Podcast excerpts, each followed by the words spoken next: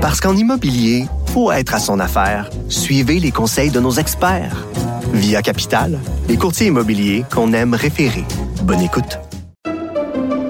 Pendant que votre attention est centrée sur cette voix qui vous parle ici, ou encore là, tout près ici, très loin là-bas, même très, très loin. Celle de Desjardins Entreprises est centrée sur plus de 400 000 entreprises partout autour de vous. Depuis plus de 120 ans, nos équipes dédiées accompagnent les entrepreneurs d'ici à chaque étape pour qu'ils puissent rester centrés sur ce qui compte, la croissance de leur entreprise. Passez une petite vite. Un adolescent de 17 ans poignardé. Une autre femme assassinée. Il est visé par des allégations d'inconduite sexuelle. Les formations politiques s'arrachent le vote des familles. Comment faire fructifier votre argent sans risque? Savoir et comprendre les plus récentes nouvelles qui nous touchent. Tout savoir en 24 minutes. Avec Alexandre Morin-Villouellette et Mario Dumont. En manchette dans cet épisode, au moins 18 morts et 13 blessés dans une fusillade à Lewiston, aux États-Unis. Une chasse à l'homme est toujours en cours pour retrouver le suspect. Le, ministre Lionel Carman dépose son projet de loi pour instaurer un commissaire à l'enfance au Québec. La Cour d'appel donne raison à la ville de Longueuil qui pourra abattre les serres du parc Michel Chartrand.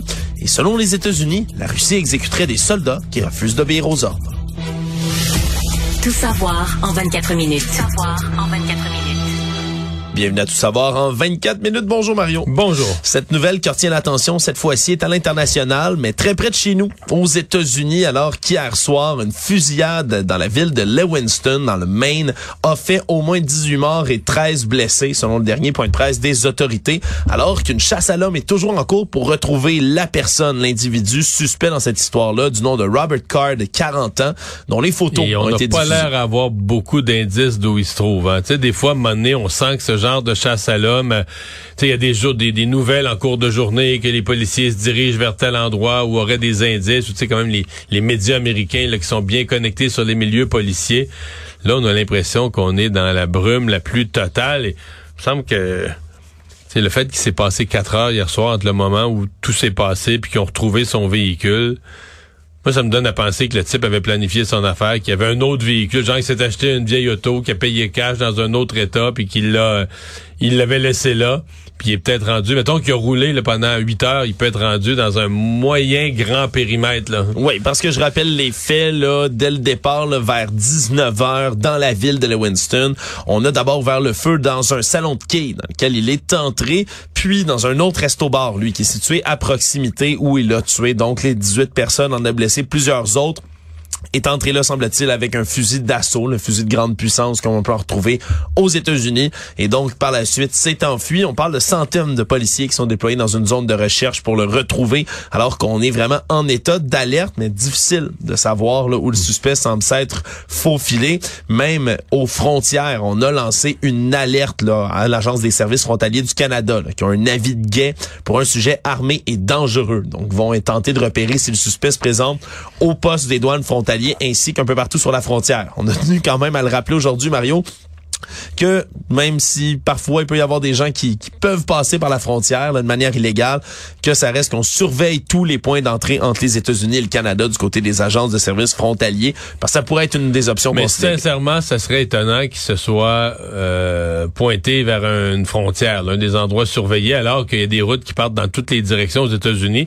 Il est aussi dans un des secteurs les plus, tu sais, le Maine, le New Hampshire, le Vermont, un des secteurs les plus boisés, les plus ruraux, les plus boisés, plein de lacs, de routes, de forêts, de montagnes, euh, de tous les États-Unis. Ouais, endroit donc de prédilection probablement pour se cacher quand on est un homme recherché, comme c'est le cas de Monsieur Card, qui lui, ben en ce moment euh, fait en sorte que la ville de Winston a dû se confiner au grand complet, alors qu'on apprend un peu plus de détails sur l'individu en question. Là. Même ses motifs, Mario, pour l'instant, sont pas du tout décrits. On n'a pas on semble pas s'être attaqué à un démographique particulier, là. surtout des hommes qui ont été abattus, mais ça semble pas être lié à la race, euh, au Non, sexe. il avait l'air, comme on dit, il avait l'air à vouloir faire un maximum de, de dégâts, euh, prendre le maximum de vie. Ça a l'air être ça l'objectif. Même certains se demandent si les endroits visés, c'était pas juste des stationnements où il y avait, tu sais, ils se promenaient, des stationnements où il y avait bien du monde, là, tu sais, qui rentraient là Ouais, puis c'est habituellement lorsqu'il y a des il y a des tueries de masse comme celle-là, souvent on a un manifeste où on a là, quelque chose qui est publié par l'auteur l'auteur de la tuerie pour justifier un peu ce qui se passe. C'est pas le cas pour l'instant. Parce qu'on Par sait, contre- on sait qu'il y avait des problèmes de santé mentale. oui, ça, ça, on sait qu'il y avait des problèmes de santé mentale, puis on est allé interroger aussi du côté des médias, bien évidemment, les gens de la ville pour tenter d'en apprendre un peu plus sur qui est le suspect. Puis un habitant du secteur, entre autres, a témoigné à NBC News que lui et sa famille, donc euh, Monsieur Card et sa famille, ben sont des gens qui sont des amateurs d'armes à feu. Là. Comme on en retrouve Mais beaucoup lui, aux était un États-Unis. instructeur d'armes à feu. Exactement, c'est un réserviste de l'armée, ça a été confirmé par le Pentagone qui est lui-même spécialiste en approvisionnement de carburant, instructeur certifié en armes à feu, donc un réserviste de l'armée américaine qui savait manier les armes, c'est ce qu'on en comprend ici bien évidemment, et que sa famille sont des fanatiques des armes à feu. C'est ce qui a été là, Donc, il énoncé tirait, du côté. qui tirait souvent derrière la maison. Oui, à ce qui paraît, dans, quand on passait tout près, là, par exemple, là, de la résidence, dans le coin où eux avaient leur résidence, on entendait des coups de feu très, très souvent. Là. Eux s'exerçaient au tir constamment. Ils seraient associés, du moins selon les témoignages du voisinage, ben, à des milices d'extrême droite. là. Donc, on peut, on peut en comprendre un peu. Il y a de ces mouvements-là qui sont nombreux aux États-Unis, Mario, là, ceux de milices, de mouvances d'extrême droite, de gens qui ont l'impression qu'on veut toujours réduire leur droit de posséder des armes à feu, par exemple, que l'État empiète toujours sur leurs droits. Pourquoi ils s'en seraient prêts des gens dans un salon de quai ou dans un bar? Ça, par exemple, c'est beaucoup plus difficile à déterminer. Donc, ce sera, euh, encore une fois, ben, une saga à suivre parce qu'il est exclu pour l'instant qu'on le retrouve très prochainement. Mais le type avait déjà euh, proféré des menaces. là. Cet été, il avait été deux semaines en, en psychiatrie, hospitalisé en psychiatrie. Par la suite, avait proféré des menaces contre une base militaire de du Maine. Oui. Puis là, ben, il, ben, il frappe. Mais il reste que je sais que, bon, aux États-Unis, la liberté euh, de posséder les armes, c'est très important. Au Maine, c'est d'une importance suprême. Il n'y a aucune règle, aucun permis, aucune euh, pour euh, aucun enregistrement. T'achètes tes armes à feu librement comme si t'achetais une, euh, une pelle à neige. T'as aucun encadrement et ils ont même pas ce que d'autres États appellent le red flag, c'est-à-dire que euh, par exemple un hôpital psychiatrique constatant qu'une personne pourrait représenter, une menace pour elle-même et les autres, s'adresser à la cour pour qu'on lui fasse retirer ses armes à feu. Souvent, on va même essayer de le faire avec le consentement de la personne pour dire, regarde, avec les problèmes que tu as, tant qu'on n'aura pas, on n'aura pas stabilisé ta situation, ta médication, on va te retirer ton arme à feu. Oui. Et dans, oh, il y a même pas ce red flag, là, ce drapeau rouge n'existe même pas au Maine. Et euh, ben c'est ça, c'est le résultat que tu te retrouves avec un individu qui a des problèmes psychiatriques importants, d'y entendre des voix, euh, a déjà menacé de faire une tuerie de masse Possède d'innombrables armes à feu et possède une arme de guerre, notamment celle qu'il a utilisée. là. et un entraînement pour l'utiliser, Mario. Puis des munitions, on peut en acheter à volonté. Sais, c'est comme... Ça nous semble toujours insensé ici au Québec, au Canada. hein. Oui, puis tu dis, personne n'a voulu ce qui est arrivé dans un état tranquille, puis où je le sais, on va me dire, bon, il y a beaucoup d'armes à feu au Maine, puis d'habitude, ça arrive pas, mais quand tu crées ces conditions-là, tu sais, de personnes, problème de santé mentale, violence annoncée, ou même réflexion sur le fait de vouloir euh, faire une tuerie de masse, puis que la personne est en possession d'une arme de ce calibre-là, ben, il me semble que tu crées les conditions, malheureusement, pour que ça puisse arriver. Oui, puis les chiffres donnent raison, Mario, à tout ça. Année après année, aux États-Unis, là, on parle d'une des pires tueries de masse dans les dernières années au pays. Mais des tueries, il y en a eu plus que de jours dans l'année, jusqu'ici en 2023. On est à là. quoi, le 500 quelques? 565e tuerie. Puis là, une tuerie, c'est plus de quatre morts. Faut comprendre, là. il y en a plus qu'une par jour qui se passe, qui se déroule si aux on enlève États-Unis. le critère du 4 morts, là, des événements par arme à feu avec mort, je regardais le bilan ce matin, parce qu'il y a un site aux États-Unis qui compile tout. Oui. Mais hier, il y a eu 36 morts. Donc, tu as les 18 au Maine, c'est l'événement dont tout le monde parle, puis les médias américains sont là. Oui. Mais si tu additionnes, je pense, 16 autres événements qui sont survenus dans d'autres États, tu as 18 autres morts. Oui, puis là, c'est la violence par arme à feu. Ce qu'il faut comprendre aussi, c'est qu'aux États-Unis, a de tout là-dedans. les là. suicides par arme à feu sont, sont pas comptés, en dehors de tout ça. Exactement. C'est encore plus. C'est encore plus. Des suicides par arme à feu aux États-Unis, Ouais, l'année passée, exa- exemple, c'est 20 000 morts. Si t'additionnes le, le fait de, de tirer quelqu'un, bon, euh, volontairement, un meurtre, un accident, parce qu'il y a des, il y a beaucoup de gens qui sont tirés accidentellement. Il y a tellement d'armes à feu, les gens se font surprendre, ça sonne à la porte, mais tu tires sur le livreur parce que tu pensais que c'était quelqu'un d'autre. Oui. Donc, si t'additionnes tout, c'est 20 000, puis les suicides, c'est 25 000. Dans n'importe quel pays du monde, ce serait un problème de santé publique, Mario, là, un nombre de morts comme ça aussi c'est un, nombre de morts d'un pays en digne d'un pays en guerre. C'est le genre, c'est l'ordre de grandeur d'un pays en guerre. excluant les suicides, là, pour 2023, on est à 15 000 personnes mortes dans des événements là, violents par arme à feu depuis le début de l'année au pays. Des statistiques qui vont être rappelées, Mario, mais est-ce que ça risque de changer quelque chose, encore une fois? Non, À- non, non. La discussion revient après chaque tuerie aux États-Unis? Malheureusement, les choses bougent pas beaucoup. Si on revient au Québec maintenant, c'était le dépôt aujourd'hui du côté du ministre des Services sociaux, Lionel Carman, de son projet de loi 37, qui va donner suite à une recommandation forte du rapport qui avait été déposé en mai 2021 par la Commission spéciale sur les droits des enfants et de la protection de la jeunesse, mieux connue sous le nom ben, de la Commission de Régine Laurent, hein, qui avait présidé tout ça et qui recommandait, entre autres, l'implantation d'un poste de commissaire au bien-être et aux droits des enfants. Voilà ce qui sera chose faite dans ce projet de loi qui est déposé aujourd'hui sous les yeux de Régine Laurent elle-même, qui était d'ailleurs très émue, qui a versé quelques larmes là, dans les gradins de l'Assemblée nationale. Et là, c'est une personne qui va être nommée par l'Assemblée nationale avec le processus de nomination habituel qu'on a fait aux deux tiers de la Chambre et qui va avoir les mêmes pouvoirs que le vérificateur général, que le protecteur du citoyen également, va se consacrer enfants de 0 à 17 ans, mais aussi aux adultes de 18-25 qui, eux, ont déjà été pris en charge par la DPJ par le passé ou encore par le, le système de justice pénale pour les adolescents. Donc, écouter les enfants, rendre compte de leurs besoins, puis protéger leurs droits également par rapport à tout ce qu'on fait dans la société.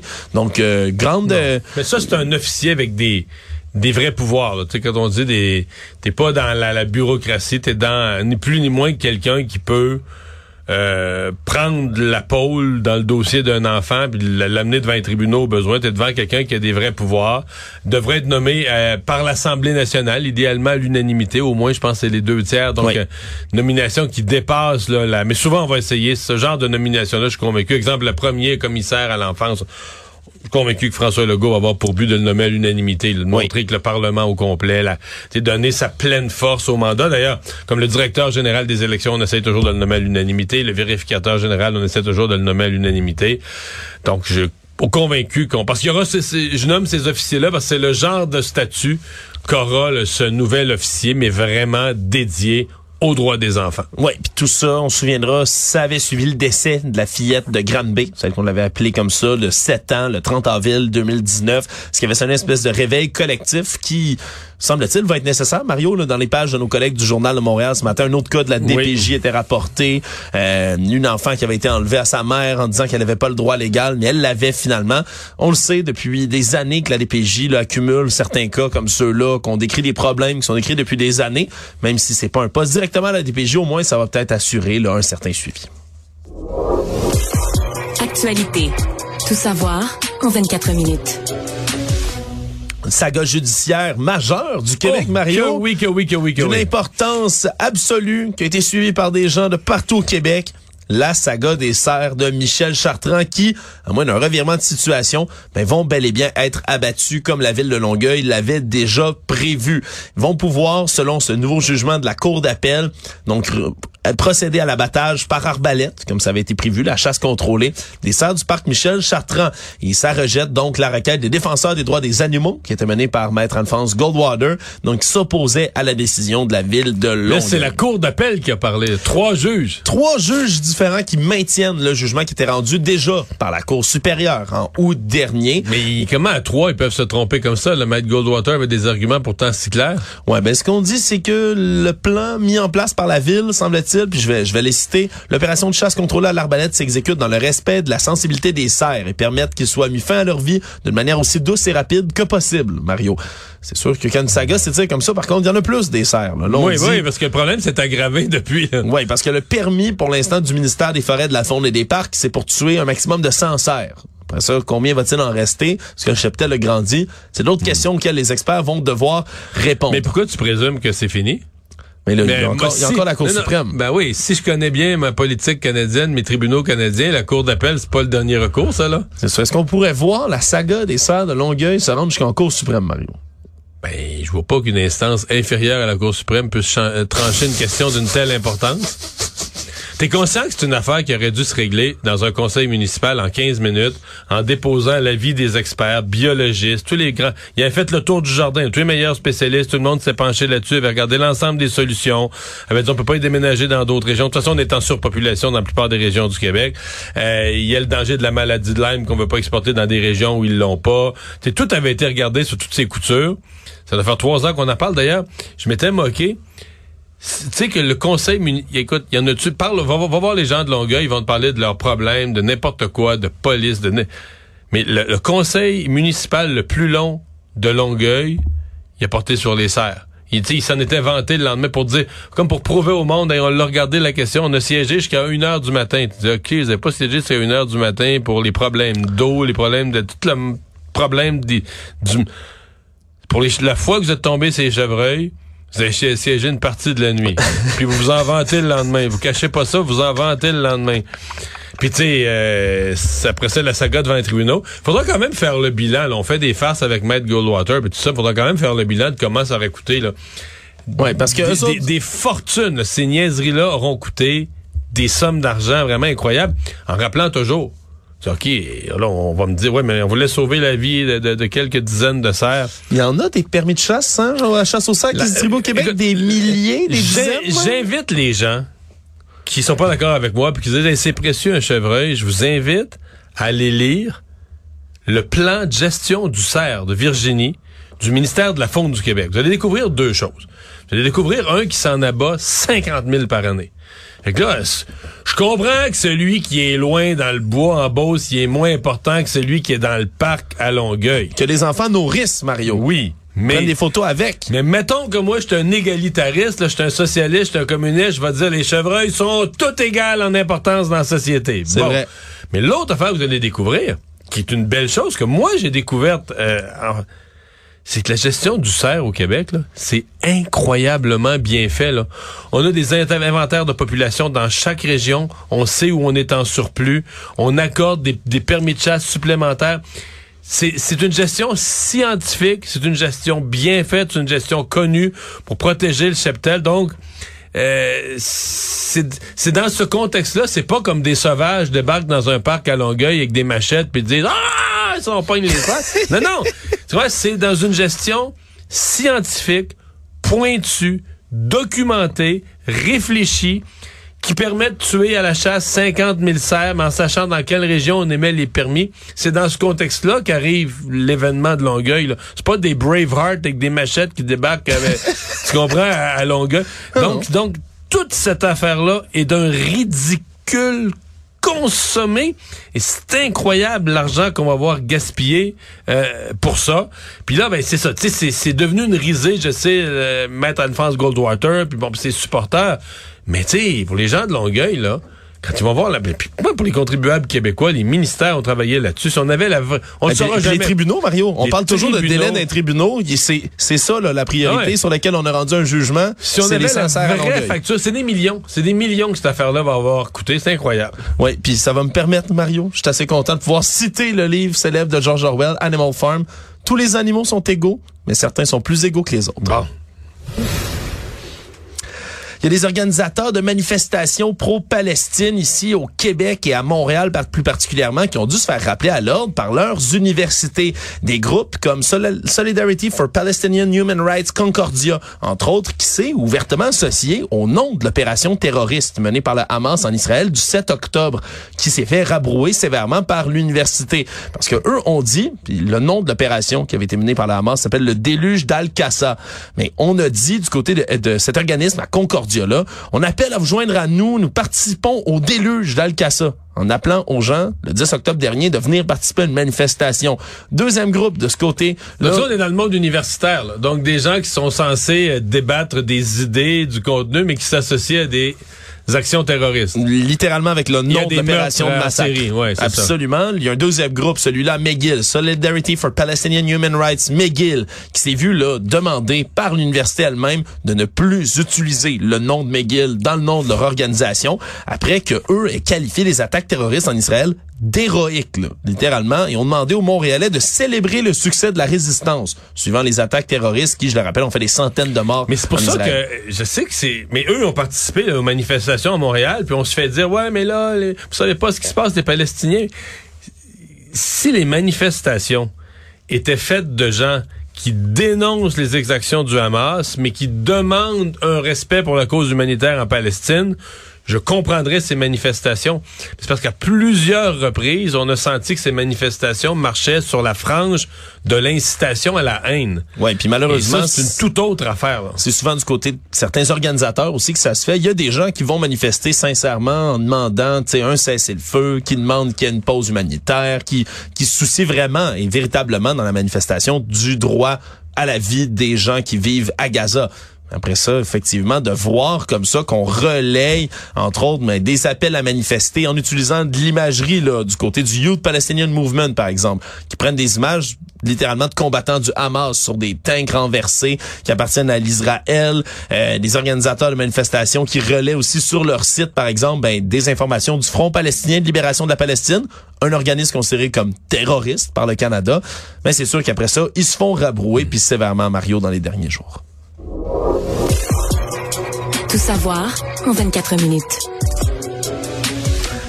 Pour certains, euh, c'est un redout qui fait du bien, Mario. On a Mais des c'est un températures redout qui fait euh, du bien. aujourd'hui, demain, au-dessus. Hier là, soir, des- avant de me coucher, je suis assis un peu sur la terrasse. Ben oui, autour des 20 degrés Celsius Ben oui, quand même. Même en soirée, hier, ça n'a pas descendu en bas de 17-18, quelque J'ai- chose comme ça. J'ai des mauvaises nouvelles pour toi, Mario. Voyons. Mais selon les météorologues, ça va changer puis ça va changer vite alors que dans dès la prochaine semaine, on pourrait avoir de la neige. Ben Mario, voyons. des premières neiges sur le Québec et même sur le sud du Québec. Neige qui, bien évidemment, à ce temps-ci de l'année, ne devrait pas rester, devrait fondre là, dans les heures, voire les jours qui suivent tout de suite après. là, tu parles bien de la M, blanche, là. Oui, oui, le, le, le, le- le- oui, oui, oui, les, les fientes blanches. Oui, Mario, on va le dire comme ça. Je sais que c'est peut-être pas ce qui te réjouit le plus, mais je voulais quand même t'en informer. Profite drôle- de ta terrasse C'est ce moi soir. qui est un peu négatif quand il fait trop beau comme ça tard l'automne. Autant j'essaie d'en profiter puis de rester heureux, autant je me dis on va trouver ça dur, tu sais ça va frapper quand ça va arriver la, la fin de l'automne, le début de l'hiver. ouais. Non mais ça, ça va nous cogner, on va passer comme là cette semaine, on va passer de genre de plus 20 à genre des nuits à moins 1 là. Oui. Fait que euh, ça va nous euh, ça va nous frapper juste plus violemment l'arrivée de l'hiver. Parce que là, c'est le mois de novembre la semaine prochaine. Hein? Économie. Oui, ça s'en vient vite, puis on pourrait se réveiller avec un beau petit tapis blanc. Il y a des clients fraudés par la Banque nationale, Mario, là, lors Ouais. d'une euh, d'une attaque piratage informatique qui a vidé des comptes en banque qui ben, sont outrés en ce moment de- par l'attitude de la Banque nationale, là, dans cette espèce de vague où on voit là, plusieurs pépins, problèmes dans des institutions bancaires. Mais là, on a une première victime qui vient d'envoyer une mise en demeure à la Banque nationale pour exiger un dédommagement. là. C'est Stéphane Lessard, qui est un, le fondateur et président de Mar Optimisation, une entreprise de Beauce, qui lui s'est fait frauder pour près de 240 000 dollars. Et là, il explique qu'au départ, on lui donnait 120 000 de dédommagement. Pas 240 000, on y remboursait pas complètement. C'était pas complet la manière dont ça faisait, euh, dont, ça se faisait au départ. Il dit c'est une gestion de crise épouvantable, que la banque prenait rien au sérieux, que là, pendant qu'il y avait plus d'argent dans ses comptes, ben il y avait des clients, des fournisseurs qui étaient là vraiment avec une confiance absolument nul maintenant. Son entreprise a failli s'effondrer de la manière dont il en parle.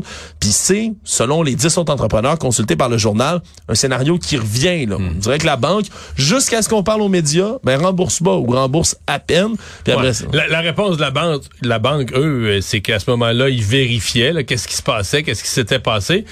Parce qu'il y a encore, c'est pas encore clair, mais la banque maintient encore que ces gens-là se sont fait frauder. Il n'y a pas de doute, là, ils se sont fait pirater, frauder, vider leur compte, mais qu'ils ont euh, qu'ils auraient eux-mêmes débarré à la porte de la voûte, là, tu sais, qu'ils auraient soit été hameçonnés, répondu à un courriel, tu sais, ou donné leur mot de passe, ou en tout cas, se sont fait, on connaît les techniques d'hameçonnage. Oui. Fois qu'il y a eu un- une, une attaque contre l'ensemble des clients de la Banque nationale, là, les milliers et milliers de clients de la Banque nationale, les centaines de milliers de clients commerciaux, pas, pas individuels, commerciaux. Et que ben là quelques dizaines ont malheureusement euh, mordu à l'hameçon et donc ce sont eux qui se sont fait vider leur compte.